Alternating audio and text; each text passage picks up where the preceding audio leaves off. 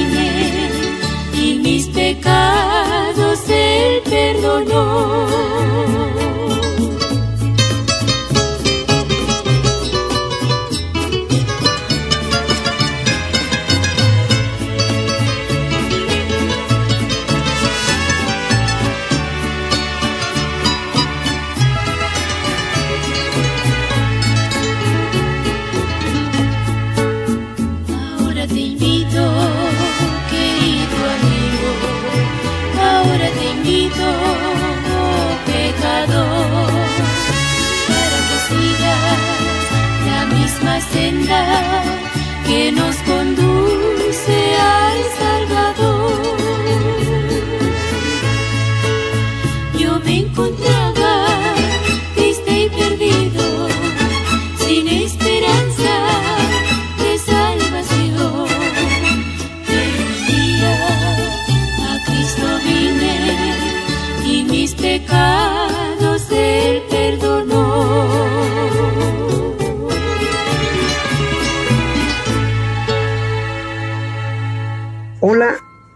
bienvenidos una vez más a la enseñanza de la palabra de Dios. Estamos muy contentos por contar con su sintonía y por saber que hay gente todavía que quiere conocer la verdad. Estamos viviendo en una cultura que le gusta que le mientan. Esto es sabido por, por todos. Pero nos damos cuenta que la gente está muy ciega. Está muy ciega realmente. Pero bueno, nosotros seguiremos adelante hasta donde Dios nos guíe con la palabra de Dios mostrándoles la verdad. Así que sean todos muy bienvenidos a la enseñanza de la Biblia. Hoy día sería la segunda parte, del, parte de las cosas que Dios no puede hacer. Así que sean todos muy bienvenidos a esta enseñanza de la Biblia y como siempre estoy con mi querido hermano Renato que cuento con él con su gran ayuda para estos programas. Hermano Renato. Muchas gracias, hermano. Como usted bien lo dice, nos pone muy contentos poder llegar nuevamente con la palabra de Dios, explicando la palabra de Dios, enseñando a nuestros hermanos y amigos y a quienes quieran conocerlo. En esta oportunidad, usted ya lo dijo, vamos a continuar con algo que parece increíble, porque tenemos el concepto que Dios puede hacerlo todo, pero hay cosas que Dios verdaderamente no puede hacer. ¿Por qué no puede hacer? Por su propia esencia, por lo que es y por quién es. Así que quédese, acompáñenos a escuchar esta segunda parte para completar y aumentar el conocimiento sobre la persona de Dios. Quienes no escucharon la primera parte, bueno, tienen que conseguirse el programa o pueden pedirlo, como también pueden pedirnos que desarrollemos algún tema en particular o, alguna duda o consulta que tengan sobre la Biblia. Y lo que pueden hacer escribiéndonos a la casilla de correo contacto arroba esperanzadevida.cl y con gusto, en un tiempo razonable, vamos a estar respondiendo su correspondencia para que podamos mantenernos en contacto. Nos pone muy bien saber que algunos hermanos eh, aprecian de verdadera manera lo que significa estar recibiendo este alimento para el espíritu, porque no es fácil de encontrar, hermanos queridos, eh, eh, predicadores que hablen con la verdad y sin buscar segundas intenciones. Bueno, ese es nuestro, nuestro esfuerzo, eso es lo que estamos haciendo. Queremos ser fieles al Señor con este ministerio que nos ha dado. Ya lo saben, nosotros no esperamos absolutamente nada a cambio. El reconocimiento del Señor. Y bueno, nos alegra mucho cuando ustedes nos alientan también con algunas palabras al escribirnos. Vamos entonces a hacer una pausa, a escuchar una canción y a la vuelta, como ya saben, estamos con la lectura de los textos bíblicos para hoy, que, ya lo dijimos, son un complemento del tema que ya desarrollamos en el programa anterior. Vamos entonces y volvemos en un momento. Quisiera invitarte a que cerraras tus ojos, que levantaras tus manos y cantaras esto conmigo. Tu fidelidad es grande. Tu fidelidad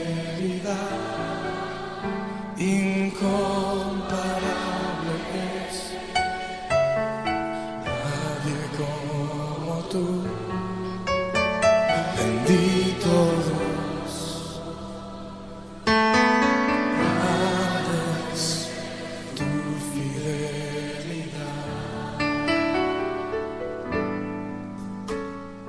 Tu fidelidad es grande.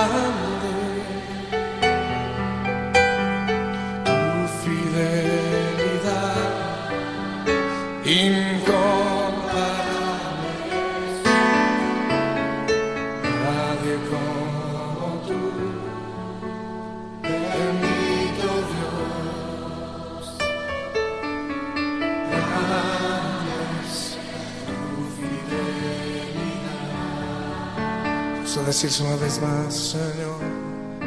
Tu fidelidad es grande.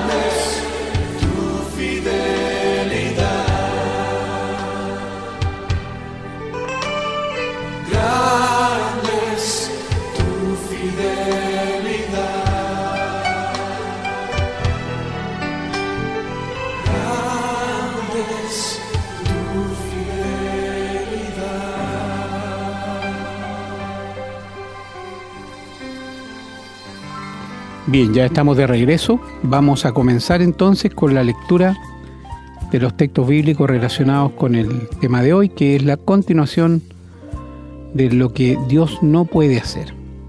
Vamos a empezar en el libro de Josué, en el Antiguo Testamento, en el capítulo 21, los versículos del 43 al 45.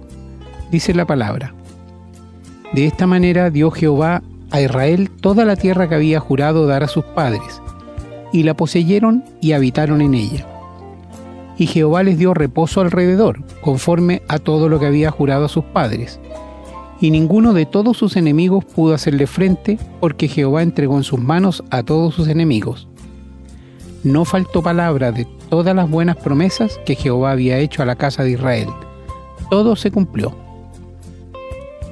Y en el libro de Job capítulo 6, versículo 25 dice, Cuán eficaces son las palabras rectas, pero ¿qué reprende la censura vuestra?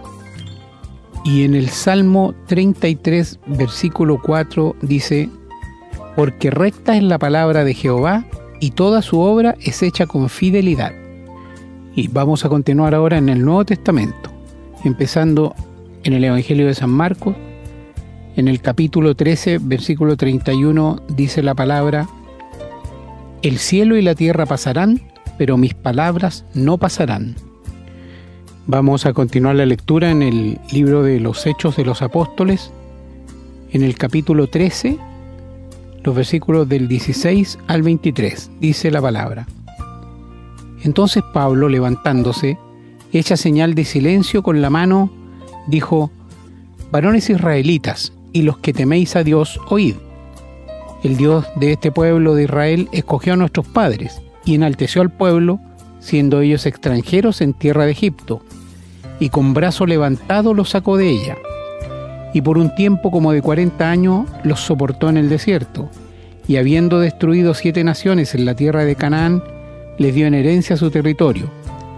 Después, como por cuatrocientos cincuenta años, les dio jueces hasta el profeta Samuel. Luego pidieron rey y Dios les dio a Saúl, hijo de Cis, varón de la tribu de Benjamín, por cuarenta años. Quitado éste, les levantó por rey a David, de quien dio también testimonio diciendo, He hallado a David, hijo de Isaí, varón conforme a mi corazón, quien hará todo lo que yo quiero. De la descendencia de éste y conforme a la promesa, Dios levantó a Jesús por Salvador a Israel. Y vamos a finalizar la lectura de hoy en Santiago, capítulo 1, los versículos 16 y 17 que dicen, Amados hermanos míos, no erréis. Toda buena dádiva y todo don perfecto desciende de lo alto, el Padre de las luces, en el cual no hay mudanza ni sombra de variación. Amén. Pedimos al Señor que nos bendiga, que bendiga su palabra para que podamos entenderla y ponerla en práctica en nuestras vidas. El Señor quiere que tengamos vidas agradables a sus ojos y eso se obtiene obedeciendo su palabra, siendo obedientes a Él, siendo fieles. Así que queridos hermanos, esperamos que esta segunda parte de las cosas que Dios no puede hacer pueda ser comprendida, pueda ser entendida y sea el alimento que estamos esperando para poder conocer mejor a Dios. Bien, vamos a hacer una nueva pausa vamos a escuchar una canción y a la vuelta estamos con el desarrollo de este tema.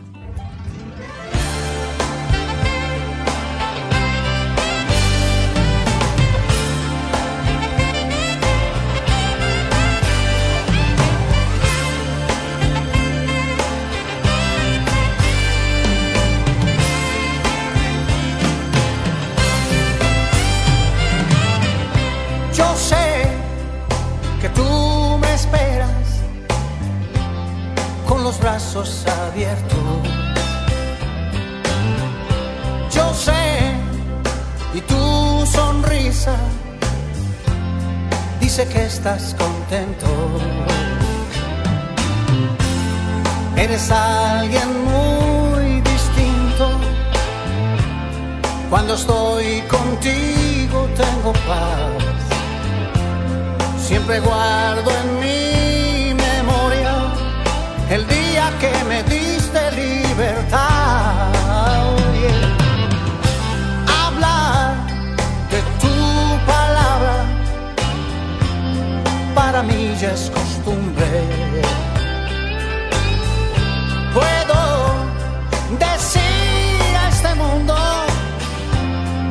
llevaste a la cumbre.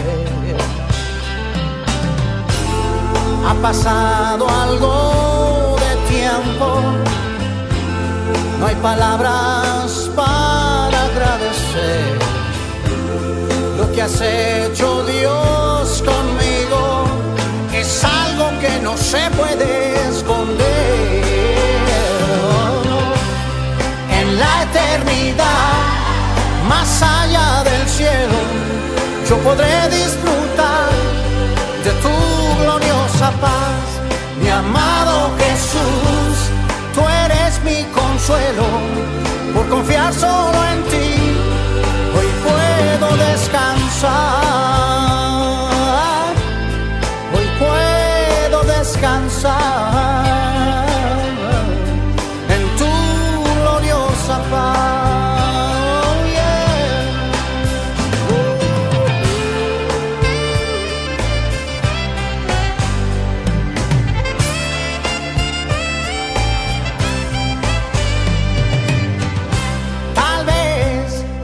si tú quisieras comenzar hoy de nuevo.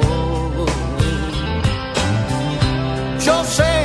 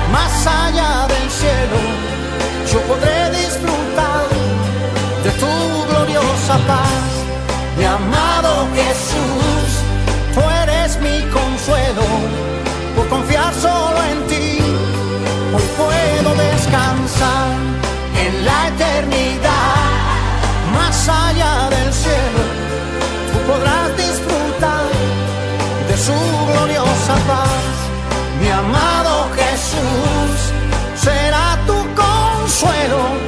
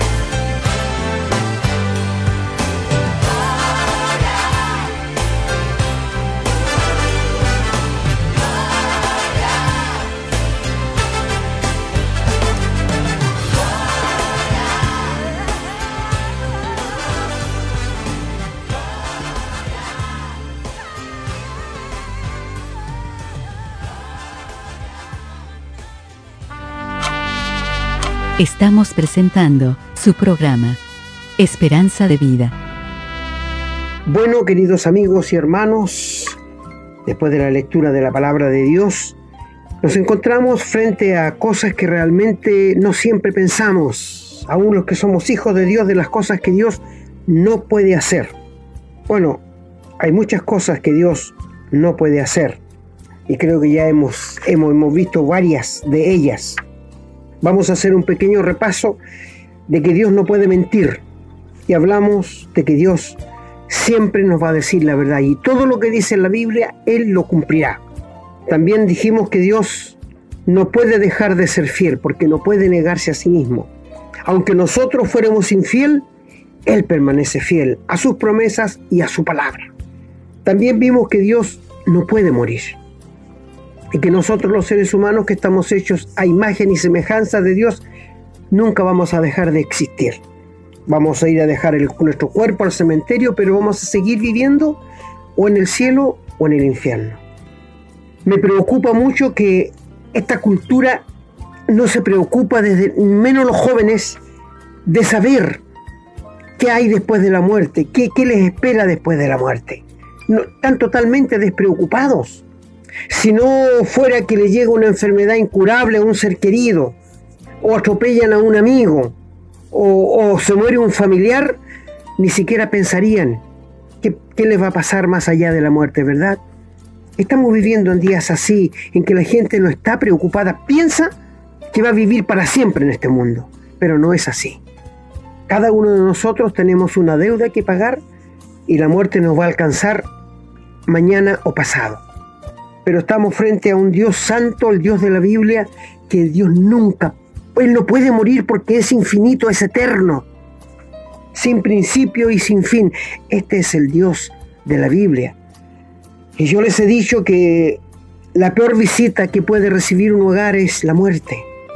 Hoy día hay muchos hogares llorando la partida de un ser querido o de algún amigo o de algún hermano, de algún padre, y que esto les haga pensar que después de la muerte la vida sigue y que no quiero que piensen como muchos piensan, que después vuelve después de la muerte uno convertido en otra persona o en un animal. La reencarnación, esta es una enseñanza satánica que no guarda relación con la escritura. El Señor dice, cada uno llevará su propia carga. Así que es una imposibilidad lo que hablan de la reencarnación. Hicimos un programa también, si usted quiere pedirlo o escucharlo, búsquelo, salió en los WhatsApp, que es la reencarnación. Bueno, y la muerte que nos toca a todos los seres humanos y que el hombre prefiere no, no hablar ni acordarse de ello porque se escandalizan. Prefieren hacer cuenta que nunca se van a morir. Eh, se engañan a sí mismos.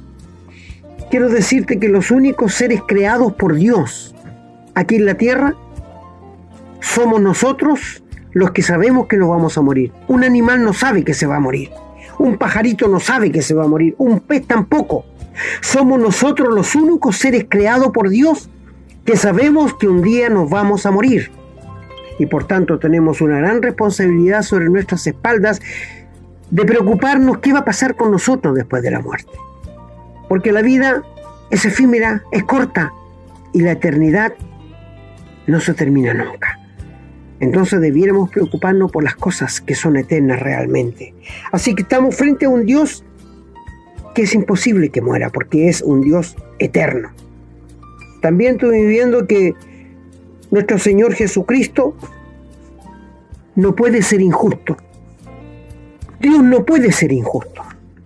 Hoy día vemos en todas partes, en el colegio, en la calle, en nuestro hogar, las injusticias, en el ejército, en carabineros, en los marines, donde tú vayas, y en la política, vemos las injusticias.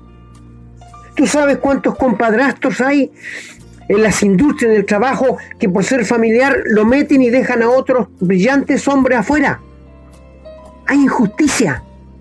¿Qué es justo hoy día? Nada, nada es justo. ¿Te parece justo que un niño nazca con sida? ¿Te parece justo? No, no, ¿no es cierto? ¿Qué es injusto en esta vida? Nada. Y lo único seguro que te ofrece este mundo es la muerte. Nada más, no hay nada más seguro. ¿Te parece justo que ancianos mueran solos, abandonados en sus casas por sus hijos? ¿Cuántos ancianos en esta pandemia se han encontrado solos en sus casas, abandonados y muertos? ¿Te parece justo? ¿Qué hay justo en esto? Nada. Dios no puede ser injusto, mi amigo. Y quiero decirte algo, cuando el Señor venga a reinar sobre este mundo mil años y Él sea el rey de todo el mundo y gobierne todo el mundo, todas las naciones tienen que ir a Jerusalén a rendirle pleitesía a Él. allí van a saber lo que es justicia. Allí se va a saber lo que es justicia. Durante el milenio no van a haber compadrastros, no, para nada. No van a haber coimas, no.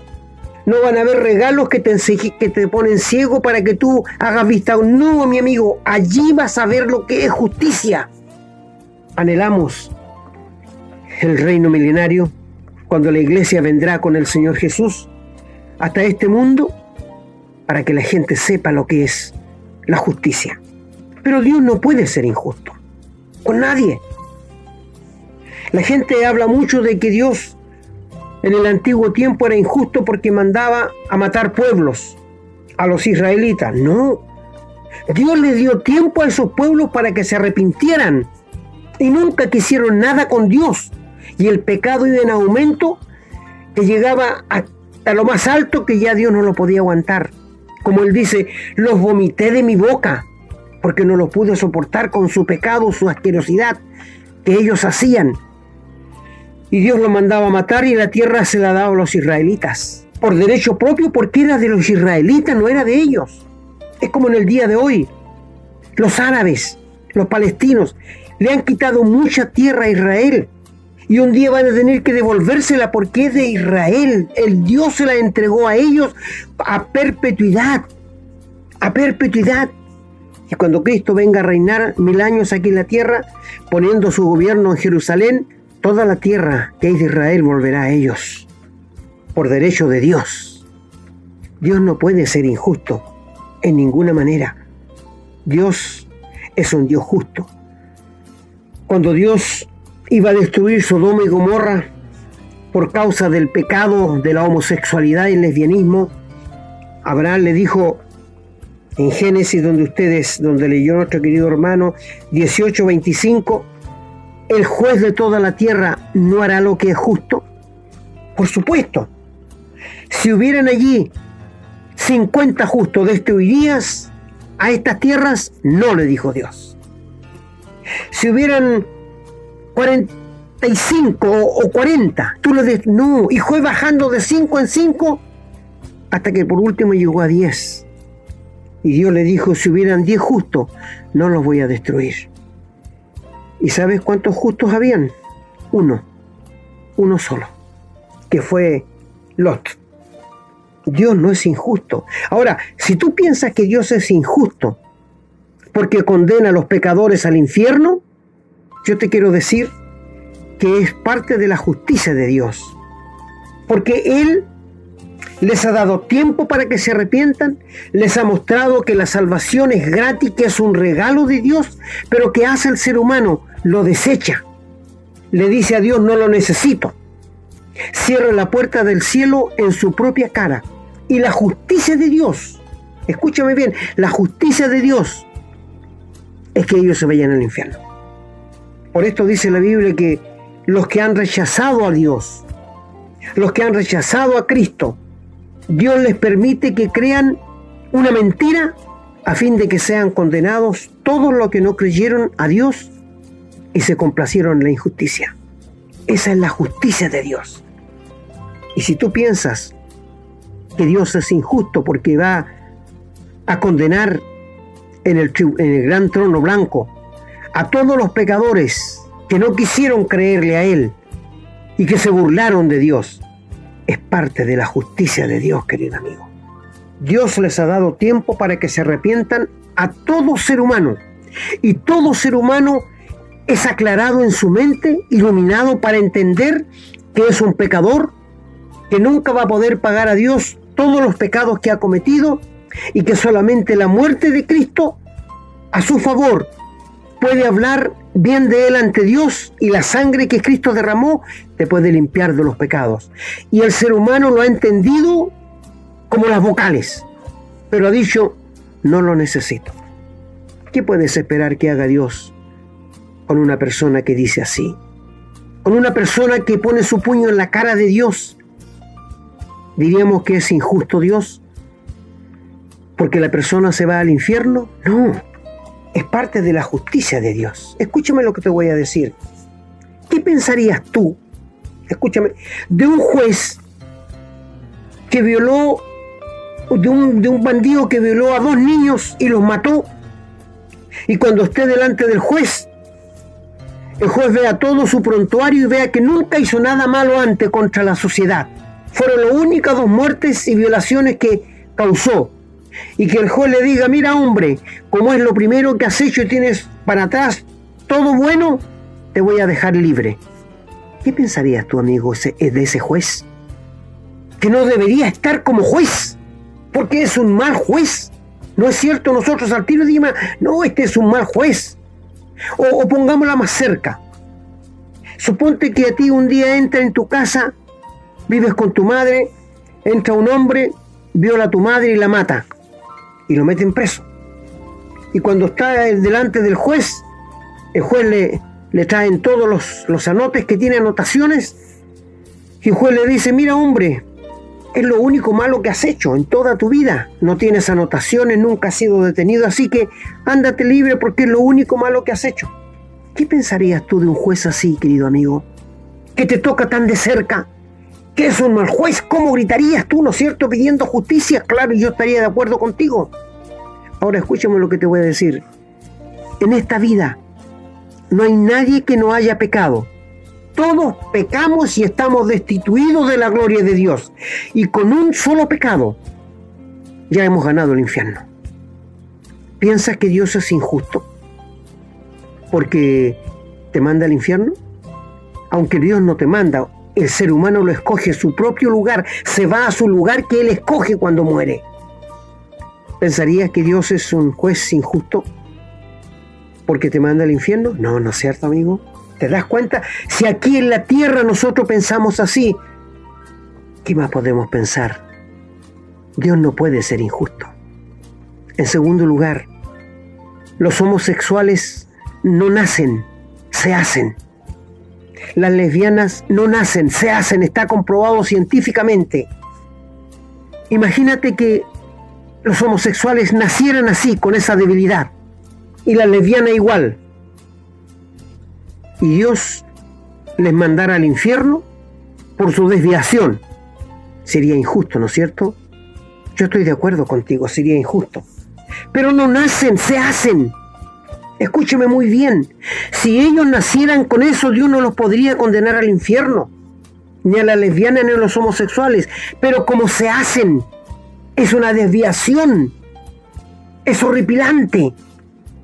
Mi amigo, piensa bien en la santidad de Dios y en su justicia.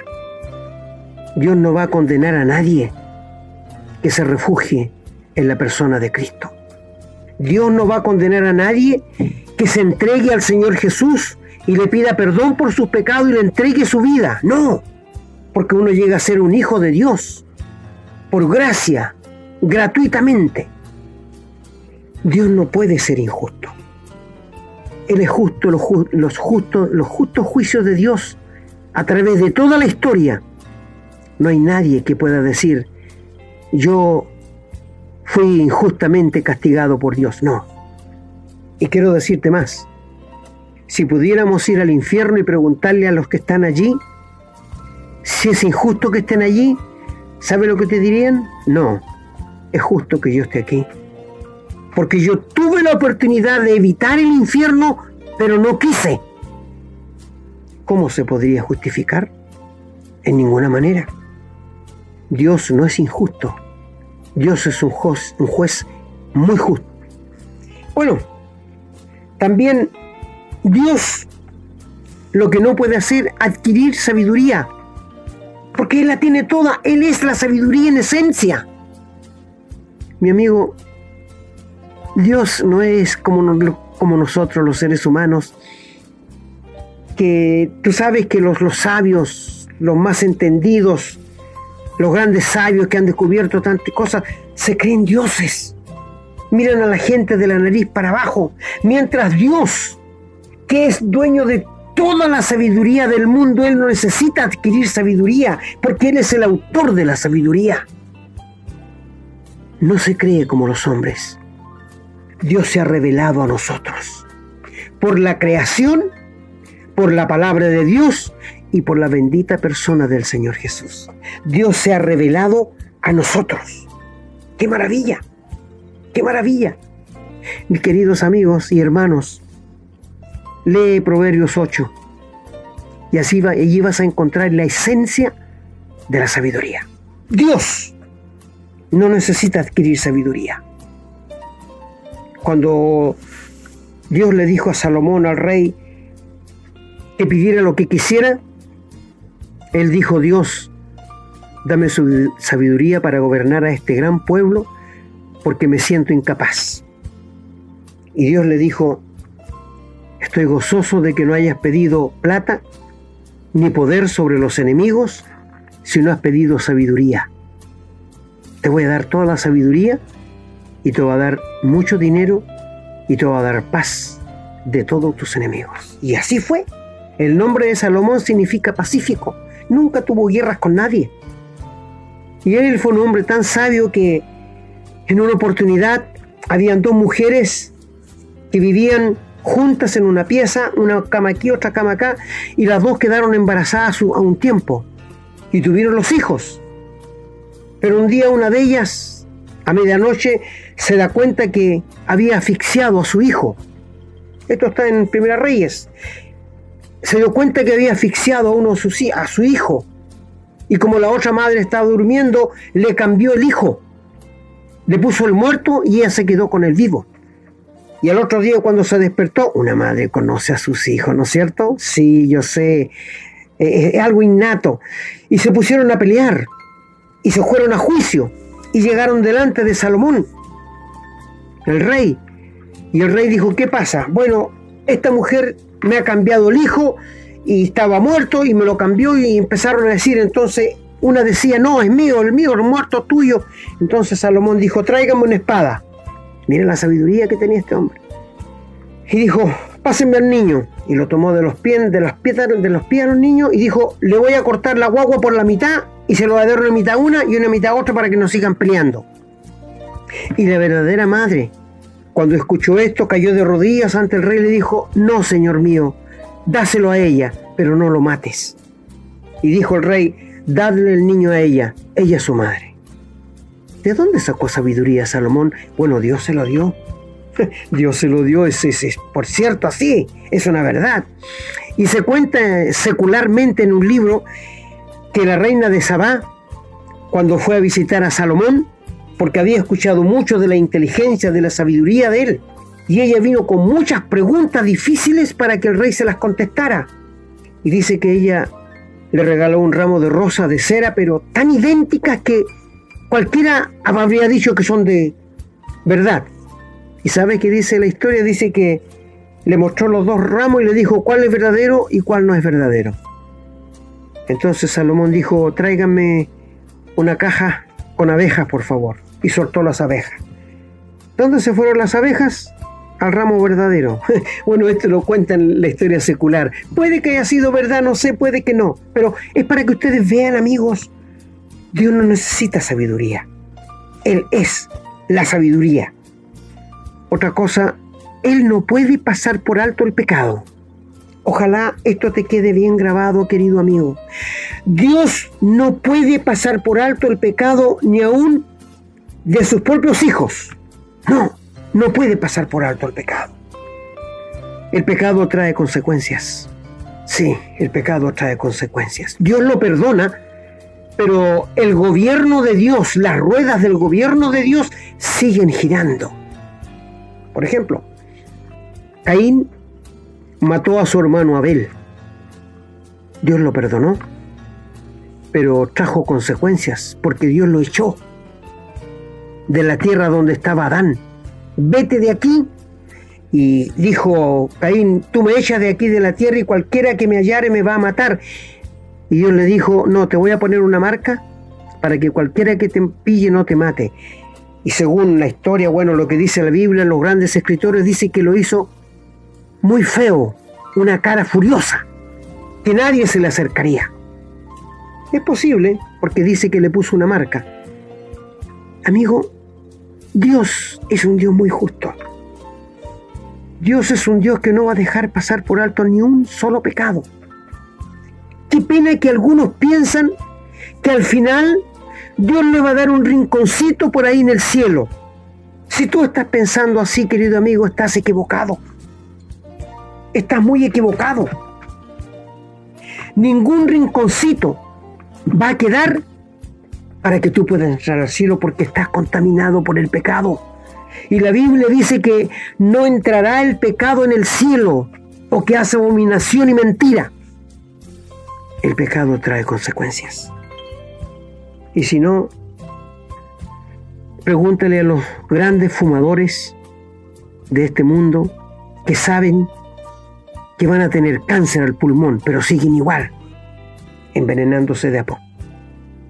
Vamos a suponer que una persona que ha fumado toda su vida se convierte en un cristiano.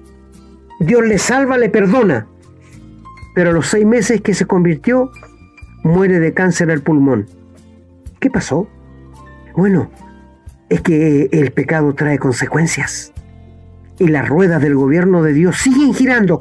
Dios nos perdona el pecado, pero no quita las consecuencias. Ni aún de nosotros, sus hijos. No olvidemos que Moisés, cuando Dios le dijo que fuera a hablar a la roca para que le diera agua y estaba tan molesto y enojado que le pegó dos palos a la roca y echó a perder la figura del Señor Jesús, que ya había sido golpeado. Y Dios le dijo, por haber hecho esto, yo te perdono, pero no vas a entrar en la tierra prometida, la consecuencia del pecado. Y así podríamos seguir a través de toda la Biblia y vamos a encontrar que Dios no puede pasar el pecado por alto de nadie. Mi amigo, si tú y yo pudiéramos salvarnos por nuestras buenas obras, por todo lo que podamos hacer de portarnos bien, por las, nuestras penitencias, por todo lo que nosotros, por nuestras justicias, ¿por qué Dios tenía que mandar al Señor Jesús a morir en la cruz por ti y por mí? Habría estado de mano, ¿cierto? Es que era una imposibilidad que el ser humano se salve a sí mismo. Estamos cargados de pecado y la paga del pecado es la muerte. Mas el regalo de Dios es vida eterna en Cristo Jesús, Señor nuestro. Mi amigo, entiende, Dios no puede pasar por alto ni un solo pecado. ¿Te acuerdas cuando esa mujer fue sorprendida en un acto de adulterio y se la trajeron al Señor Jesús para apedrearla y le preguntaron al Señor, Señor, la Biblia dice que hay que apedrear a tales mujeres, ¿tú qué dices? Pero ellos no, no, traían tanto, si no querían pillar al Señor en algo, ninguna palabra. Y el Señor no les contesta palabra y empieza a escribir en tierra, no adulterarás, no adulterarás. Ya, pues dino, ¿qué hacemos? ¿Le castigamos o no? Ahora, si decía castíguenla, dirían que él no tiene amor y si decían no la castiguen, dirían que estaban parando el pecado. Dios las le leía su pensamiento. Y se levantó el Señor y le dice, el que de ustedes esté sin pecado de adulterio, arroje la primera piedra.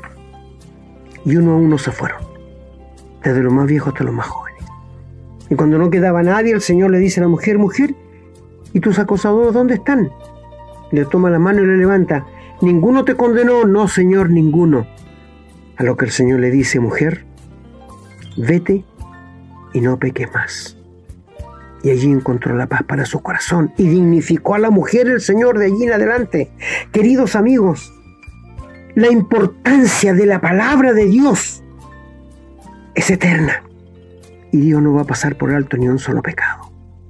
Por esto, te digo, si tú quieres llegar al cielo, Tienes que ir donde el Señor Jesús, arrepentido, humillado, pero de corazón, no de tu mente, porque muchos han creído en el Señor Jesús en su mente y no pasa nada en sus vidas. De corazón, ríndete a Él y confía que cuando Cristo murió, murió por tus pecados. Y acéptale en tu corazón, dale permiso a Dios que entre a tu vida. Y Él va a perdonar, va a perdonar todos tus pecados por la sangre que Él derramó en la cruz del Calvario.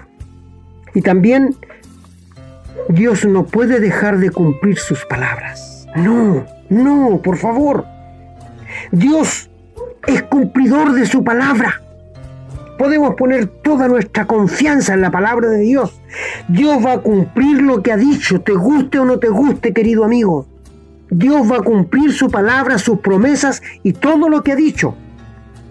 Porque Él es un Dios veraz. Sea todo hombre mentiroso pero Dios verdadero. Dios no puede mentir.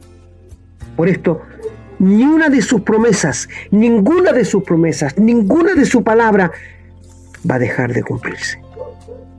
Cuando Él fue, dijo que volvería a buscarnos y va a volver. Ojalá viniera esta noche, ojalá viniera para que nos llevara para estar para siempre con Él y nos saque de este mundo tan lleno de pecado, de corrupción. Mi querido amigo, ¿sabes?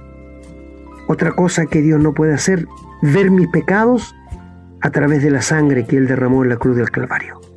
No, cuando Dios salva, cuando Dios perdona a una criatura, le borra todos sus pecados pasados, presentes y futuros. Y lo ve como al Señor Jesús.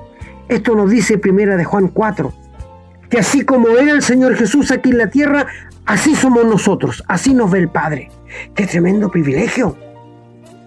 Saber que el Padre nos ve como a su Hijo, el Señor Jesús, a través de Cristo, sin pecado. Él no ve ni un pecado en sus hijos, porque no mira a través de la sangre que Él derramó en la cruz del Calvario. La sangre de Cristo nos borra todo pecado, toda maldad, porque el Padre estableció sin derramamiento de sangre no hay perdón de pecados, pero Cristo derramó esa sangre santa que nos ha limpiado a los que somos hijos de Dios por gracia de todo pecado y nos ha hecho justos y santos. Escúchame, santos. Primera Corintios 1, 3 dice, a todos los santos que en cualquier lugar de la tierra invocan el nombre del Señor. Sí, y no somos santos beatificados, somos santos en la presencia de Dios. Porque a través de la sangre del Señor que Él derramó en la cruz, Dios nos ha limpiado de todos nuestros pecados. Y es por esto que cuando oramos, cuando entramos a la presencia del Señor, entramos hasta donde está el Padre, lugar santísimo que en la antigüedad solamente el sumo sacerdote podía entrar una vez al año. Pero nosotros podemos entrar en cualquier momento a hablar con Dios. Y a Él le agrada que nosotros le pidamos cosas y que insistamos en algo. Bendito nuestro Dios. Mi amigo, quiero decirte, Dios a sus hijos no le ve ni un pecado. Bendito sea la obra de Cristo en la cruz del Calvario. Sublime el nombre de nuestro Señor Jesús, el Padre y el Espíritu Santo que nos mora. El Dios de la Biblia, que es tres veces santos y que no puede tolerar el pecado, que no puede pasar por alto el pecado. Y es por esto que nosotros tenemos seguridad de que vamos a ir al cielo porque Dios ha borrado todos nuestros pecados y nos ha hecho aptos para ir al cielo. ¿Te gustaría tener esta seguridad, amigo? ¿Estás limpio de todos los pecados que has cometido? ¿Te acuerdas cuando fuiste al Señor Jesús por la fe y te rendiste a sus pies y le pediste perdón por tus pecados y te arrepentiste y aceptaste a Cristo en tu corazón y le diste permiso a Dios para que entrara a tu vida? Si esto nunca ha pasado, tú no estás perdonado, amigo. Si no tienes a Cristo en el corazón, tú no estás perdonado no estás apto para ir al cielo. ¿Por qué no te conviertes en el, al Señor ahora? Y nos acompañas en los que somos caminantes al cielo, en los que vamos hacia el cielo. Pero si todavía no has sido perdonado de pecado, no puedes. No importa que sea miembro de una iglesia, no importa que te hayas bautizado, no importa que, que hagas lo mejor para Dios, no importa que leas la no importa amigo. Lo que importa es ¿Cuándo naciste de nuevo? ¿Cuándo fue el día que Dios perdonó todos tus pecados a través de Cristo, de su sangre derramada en la cruz? Y si esto pasó alguna vez, ¿has tenido cambios? Porque he conocido a personas que dicen que han conocido al Señor Jesús, pero no tienen ni un cambio. Siguen igual. Es porque se convirtieron al Señor en su mente, no en su corazón. Y la Biblia declara que a todos los que creen en el Señor Jesús de corazón, tienen derecho de llamarse hijos de Dios, los cuales no son engendrados de carne ni de voluntad de varón, sino de Dios. Es decir, la obra que hace el Espíritu Santo es la obra de redención que te hace nacer de nuevo y te convierte en un hijo de Dios, en la nueva creación que el Señor está levantando. El Señor no vino a parchar la carne, El Señor no vino a parchar al ser humano, el Señor vino a levantar una nueva generación de hijos de Dios que tienen la naturaleza de Dios en su interior. ¿Te gustaría tener esta experiencia hoy día? Es única e irrepetible. Una sola vez he conocido personas que han dicho que se han convertido, pero no, creyeron en su cabecita, pero no en su corazón. No permitieron que Dios entrara a su corazón. Por esto te pregunto, ¿te gustaría a ti ser perdonado para que seas un caminante al cielo? Y grábatelo bien, si tus pecados no están borrados por la sangre que derramó en la cruz nuestro Señor Jesús, nunca, nunca, nunca vas a entrar al cielo. Dios no puede pasar por alto su palabra y la va a cumplir. Él dice en Apocalipsis, no entrará en el cielo ninguna cosa corrupta que hace mentira o abominación, porque el cielo es un lugar santo donde está Dios. Mi amigo, dejo contigo la palabra de Dios y oro al Espíritu Santo para que te incomode, para que llegues a encontrar la paz para con Dios. Que así sea.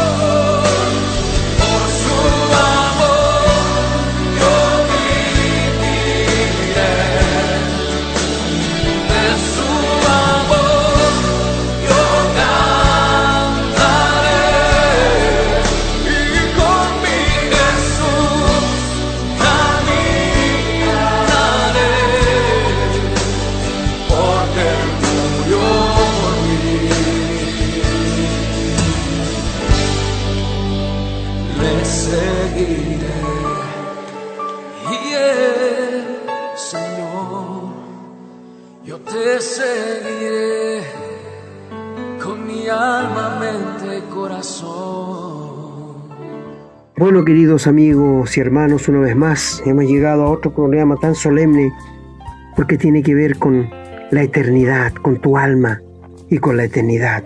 Y, son programas solemnes, porque si tú te cierras a con Dios y no quieres creerle, te vas a acordar en el infierno de lo que escuchaste, amigo. Y es un dolor grande para nosotros, que somos hijos de Dios, que hemos sido salvos por pura gracia, gratuitamente, porque no podemos hacer nada para pagar nuestros pecados. Mi amigo, ríndete al Señor Jesús, es el único camino. Si hubiera otro te lo mostraríamos. El Señor dijo, yo soy el camino, la verdad y la vida. Nadie viene al Padre si no es por mí. Acude al Señor Jesús y ríndete a su plan. Bien, hermanos queridos, se nos acabó el tiempo. Ha sido un gusto haber podido llegar con un nuevo programa. Esperamos que estos dos programas que hemos hecho de las cosas, o digamos, más que cosas, lo que Dios no puede hacer y que tiene que ver con su ser, hayan ayudado a entender, a conocer mejor la persona de Dios. En los próximos días vamos a hacer unos programas de las cosas que Dios sí puede hacer, lo que sí Él hace, para seguir estudiando siempre la persona de Dios. Bien, nos despedimos muy contentos de haber podido compartir con ustedes este conocimiento, de haberlo traído, muy agradecido del Señor que nos da la oportunidad, que nos brinda la oportunidad de poder trabajar para Él en este ministerio. Así que, como ya les hemos dicho, los invitamos a que nos escriban, nos comenten qué les ha parecido el programa y también que nos hagan saber si hay algún tema en particular que quieran que desarrollemos. Pedimos al Señor que los bendiga a ustedes, a su familia, a sus hogares. Esperamos que ustedes también bendigan a otras personas compartiéndolo. Y oramos para que el Señor nos dé la posibilidad de poder continuar con este ministerio. Será hasta la próxima si Dios así lo quiere.